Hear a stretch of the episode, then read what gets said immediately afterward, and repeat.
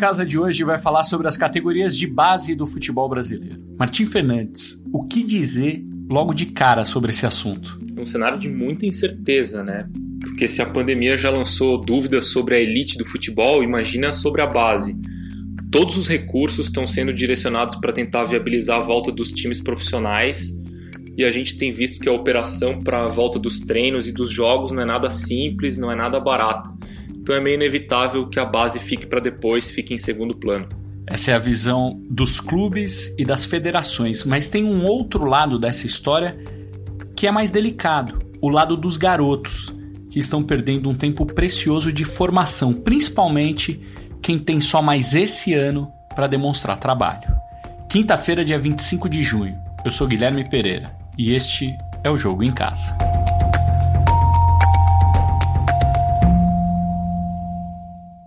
Martim, para fazer esse episódio e a reportagem que está no Globoesporte.com, a gente ouviu todos os clubes da Série A do Campeonato Brasileiro, né? A gente quis saber como cada um está tratando as categorias de base durante essa crise provocada pela pandemia. Qual foi o resultado? Olha, a gente pediu ajuda para os setoristas, né, para os repórteres que cobrem os 20 clubes da Série A, e o retrato que eles colheram, assim, que eles perceberam é muito diverso. Quase todos os clubes fizeram algum tipo de corte de salário no quadro de funcionários, o que naturalmente atinge as categorias de base.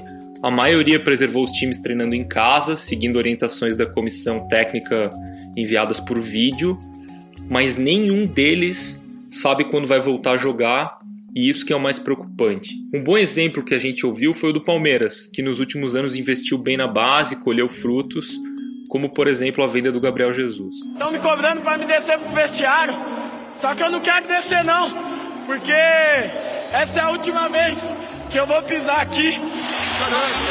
Eu só peço uma coisa para vocês.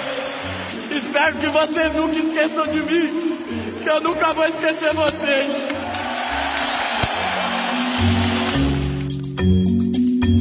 Palmeiras não fez cortes nas categorias de base e também ofereceu uma ajuda de custo para os atletas que ainda não têm contrato profissional. O Henrique Totti conversou com o João Paulo Sampaio, que é o coordenador da base do Palmeiras. Tem um, um estudo né, já pronto antes da pandemia de, de conhecer é, a fundo a, a classe social, a família de todos os atletas e a gente sabia que com a pandemia algum, alguns familiares iam, iam perder empregos, passar dificuldades, porque já trabalhavam até na informalidade. E aí a gente se preparou para isso. Antes até dos pedidos, a gente já fez um aumento na ajuda de custo de alguns, que a gente sabia que já já estava precisando e que iria precisar. Então, o Palmeiras se anteveu devido ao, ao conhecimento que ele tem já é, da classe social dos atletas, né, e, e principalmente do, de, do como estava acontecendo em casa, devido ao nosso contato diário, semanal que a gente tem com eles. É, como, como tem sido esse contato? É, como vocês têm sentido os jogadores? Tem duas partes, né? A parte técnica, que aí a comissão técnica tem reuniões ou diárias, né? Como é no sub-17 e sub-20, ou reuniões três vezes na semana então tem essa parte técnica de passar treinamentos, de fazer quiz, de perguntas, é, de passar desafios, né, de deixá-los ocupados assim em relação ao futebol. E tem a parte psicossocial, que aí é a pedagoga, a psicóloga, assistente social, que, que entra em contato com os familiares, no mínimo uma vez na semana. É, eles falam é, por telefone com, com os pais dos atletas e com os atletas, e a partir daí, quando a gente identifica alguma necessidade, ou socioeconômica ou de saúde, entra também o departamento médico nos informando diariamente quem está com sintomas, quem foi encaminhado para algum hospital, alguma clínica, quem fez os testes. Então a gente está tomando muito cuidado aí com eles, que é, é, o que mais importa agora no momento, é a saúde deles, né? Martim, vamos falar agora dos clubes que cortaram recursos da base. Olha, o caso mais drástico de todos que a gente viu é o do Coritiba, que suspendeu os contratos de todos os profissionais da base e não tem data para voltar. O esporte, por exemplo, reduziu pela metade o elenco do sub-17 e do sub-20. Não deve disputar os campeonatos oficiais nesse ano e cogita só jogar campeonatos amadores mesmo para manter os garotos em forma, até porque alguns deles devem ser aproveitados no time principal de 2021. E tem alguns exemplos interessantes, como o do Atlético Mineiro, por exemplo, que até cortou o salário de alguns profissionais, mas manteve os 120 jogadores deles, mandou todo mundo para casa logo no começo da pandemia e consegue manter as coisas funcionando mesmo à distância. Vamos escutar o Júnior Chaveri, que é o coordenador das categorias de base do Atlético Mineiro. Olha, isso é muito importante, cara. É, o que nós estamos passando hoje é um processo em que cada vez mais, é, a mesmo que a distância, né, é, nós possamos é, manter esses atletas em atividade. Então, o que, que nós fizemos hoje, que eu acho que é um, um detalhe importante? Nós é, estabelecemos um grupo de apoio, que mesmo em home office é composto por todos os técnicos, por todos os preparadores físicos, por todo o setor psicossocial e por todo a staff que comanda a categoria de base do Atlético. E diariamente os atletas têm contato com essa equipe. Então, individualmente, o atleta ele tem durante a semana um contato com o técnico da sua equipe, com o preparador físico da sua equipe, com o setor psicossocial e no mínimo, no mínimo duas lives em que eles é, interagem em grupo com esse, com esse conglomerado de pessoas. Importante, e no mínimo de 15 em 15 dias, os familiares desses atletas também fazem essa interação. Então, isso está permitindo que a gente possa dar o mínimo necessário para que o atleta, quando volte a participar de, das atividades regulares, não esteja tão, longa, tão longe da, da sua preparação física, técnica e mental. E Martim, por que é ruim para os clubes brasileiros ter que tirar investimento do futebol de base? Todo ano, quando saem os balanços do mercado de transferências de jogadores, é o Brasil que lidera esse ranking. O país é o maior mercado formador do mundo. Em qualidade, talvez seja difícil dizer, mas em quantidade, com certeza. E é essa capacidade de produção de talentos que sustenta os clubes brasileiros. Hoje, parece até natural cortar investimento na base diante da pandemia, da crise e tudo mais, mas é possível que esse corte de hoje gere uma consequência ruim lá na frente.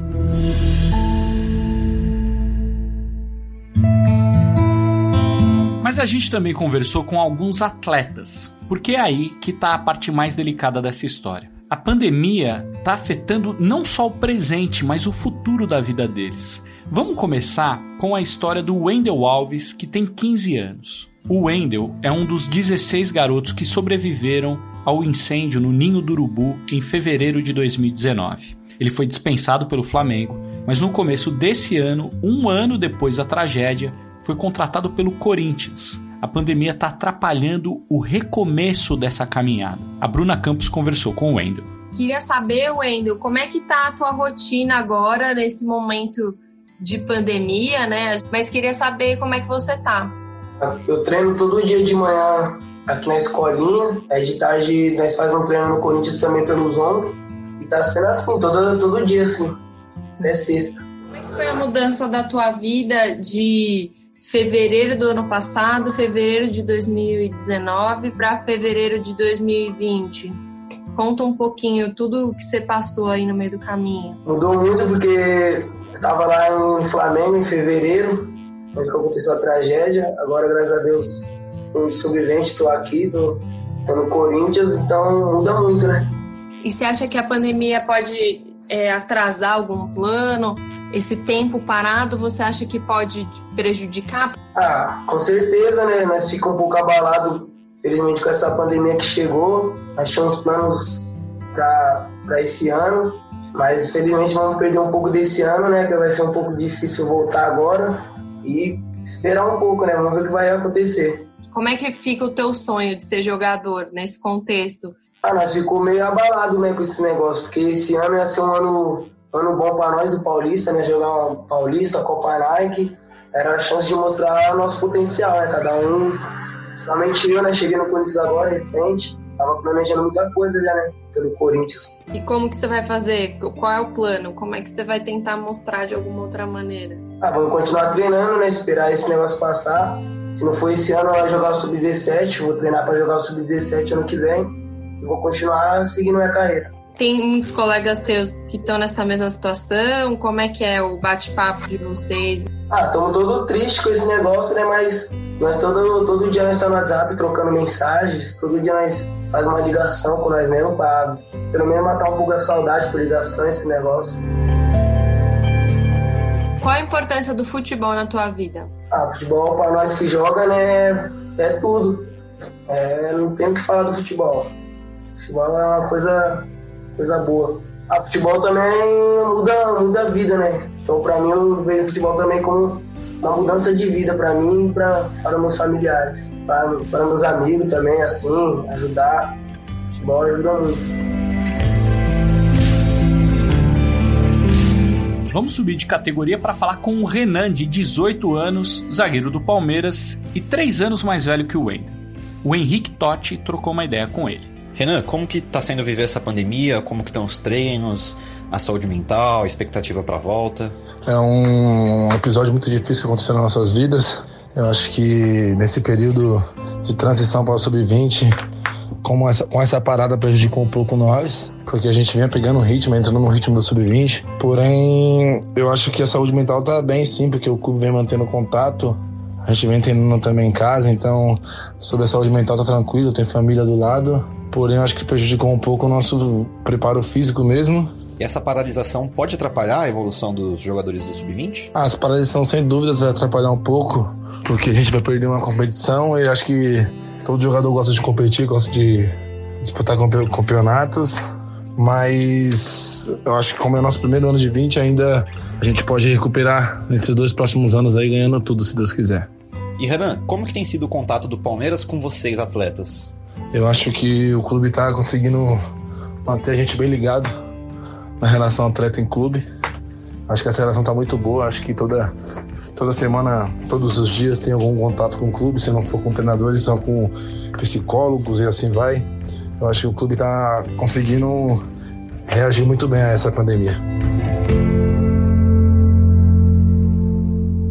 Essa pandemia, gente, é pior para quem está no último ano antes de chegar ao profissional. É o caso do Wellington Damascena, 19 anos, lateral esquerdo do São Paulo. Maior torneio de base do país, a Copa São Paulo do ano que vem, se for realizada, será a última chance dele nas categorias de base. Agora o futuro virou uma incógnita. Queria saber qual foi o impacto para você dessa pandemia. Então, Bruno, é, eu mesmo estava bastante convicto né, que, seria um ano de, de conquistas e, e vitórias, né? E de repente tudo tudo veio de repente, né? Essa pandemia. Então pegou a gente desprevenido, né? Os sonhos, conquistas, é, infelizmente esse ano já se foram, né?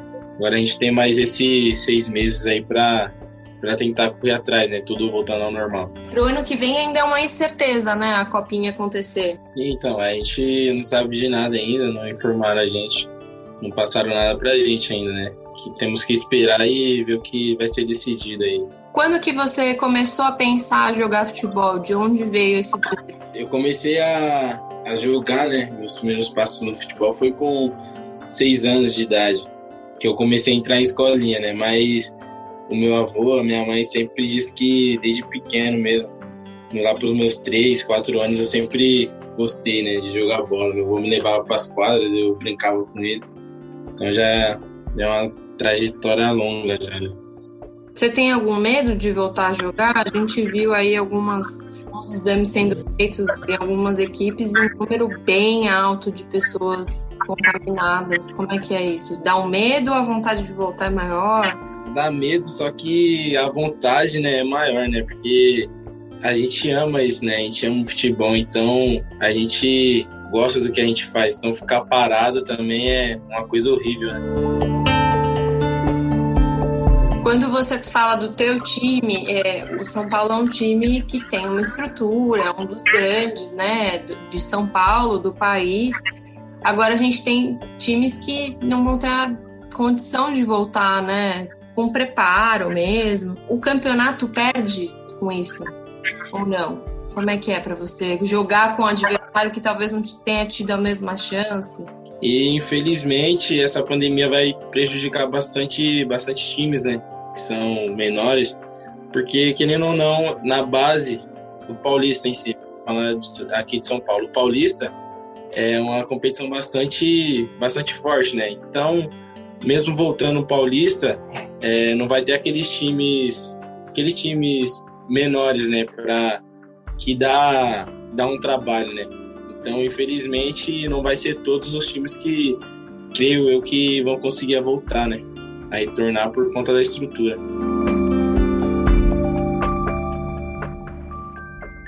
Também, quando o assunto é categoria de base do futebol, essa crise está expondo de forma cruel as desigualdades entre quem tem e quem não tem dinheiro. Sobre a situação dos jovens jogadores de um time de menor expressão, a gente conversou com o Edmilson Carmo. Por que o Edmilson? O Edmilson é ex-jogador de futebol, hoje trabalha na base da Portuguesa Santista e ele também é pai do Davizinho, de 10 anos. O Davizinho está no Santos e é o jogador mais jovem do Brasil a assinar um contrato de patrocínio com uma marca. Davizinho já é um nome conhecido nas quadras de futsal da Baixada. Nascido na era da internet, seus gols com chutes potentes viralizam nas redes sociais realidade do clube onde o Edmilson trabalha é bem diferente da do clube onde o filho dele joga. É um mundo totalmente diferente, né? Porque se a gente for, se a gente for comparar em relação ao Santos, o Santos sempre passa muita tranquilidade, passa que as coisas vão melhorar, que, que eles não, que eles terão alguma forma de dos meninos não perderem o ano, mesmo que tiver que voltar só no final do ano, eles vão dar seguimento em todo o trabalho em relação ao portuguesa, vive um momento de indefinição, né? Porque, na verdade, clube pequeno a gente acaba trabalhando a curto prazo, né? Então, a gente pensa muito no, no ano que está acontecendo, né? E aí, se por acaso você perdeu o ano, no caso, é, muitos jogadores não acabam ficando sem perspectiva, porque eles precisam jogar. São jogadores que estavam em clubes melhores, né, com estruturas maiores, e viam, no, no caso da portuguesa, uma chance de voltar para situações melhores. E a gente vive a total indefinição. A gente tem um histórico de garotos que vêm de, de cidades distantes, de, de lugares, né? Essas, é, essa situação, vocês ainda estão com alguém na, na, na, dependência do clube, dependendo do clube de alguma maneira, ou isso está completamente parado? Sim, a gente tem alguns meninos que são, que são de fora, né? Que a, gente, que a gente coloca no alojamento aqui. E aí a única, a nossa, a nossa solução foi mandar os meninos de volta cada um para sua casa, né? E aguardar, e aguardar em casa, porque no começo a gente até pensou em deixar eles aqui, achando que era uma coisa um pouco que seria um pouco mais rápida, então a gente até tentou segurar alguns meninos, mas quando a gente começou a ver que ia demorar mais, a gente mandou os meninos para casa, e aí o preparador físico consegue mandar os treinamentos semanais pelo, pelo Instagram, pelo, pelo WhatsApp, para eles irem seguindo, mas não dá para ter aquele acompanhamento é, fiel, assim, de saber que eles estão fazendo tudo direitinho, como que eles estão tudo, aí fica é uma realidade um pouquinho diferente, né? Martim, para os times pequenos e principalmente para os jogadores que estão nesses times, a situação é grave. Quanto mais demorar para os campeonatos voltarem, pior. O que diz a Confederação Brasileira de Futebol sobre esse assunto? Olha, a CBF ainda não tem respostas, não tem datas para a volta do futebol de base, não tem nem para a Série A, né? não tem nem para Elite. O Campeonato Brasileiro Sub-20, que sempre começa em junho, está totalmente aberto, não tem data. O Campeonato Brasileiro Sub-17 chegou a ter uma rodada e aí foi suspenso por causa da pandemia. E a posição da CBF é aguardar a evolução do cenário e só então decidir o que faz os campeonatos de base. A CBF entende que não tem aperto no calendário que dá para fazer os jogos no que restar do ano e o que eles querem é o que eles dizem é que eles vão cumprir o calendário, eles pretendem cumprir o calendário desde que seja seguro, desde que as condições sanitárias é, sejam respeitadas e tudo mais. Então a CBF não tem data mas quer organizar, quer fazer todos os campeonatos de base ainda em 2020. O futebol de base do Brasil também está sofrendo e muito, não só com a pandemia, mas também porque a pandemia está demorando para ser controlada no Brasil, né? Enquanto isso não acontecer, dificilmente os garotos vão poder voltar a jogar com segurança, como o Martim contou que é a ideia da CBF. De acordo com o um consórcio formado por veículos de imprensa para apurar os números da Covid-19 no Brasil, foram registradas 1.103 novas mortes nas últimas 24 horas. O total de óbitos agora é de 53.874. O jogo em casa tem a produção e reportagem da Bruna Campos, do Martim Fernandes, do Henrique Totti e do Matheus Capanema. A edição é do Leonardo Bianchi e do Guilherme Daolio. A coordenação é do Rafael Barros e a gerência do André Amaral. Eu sou Guilherme Pereira. Um abraço para você e até amanhã.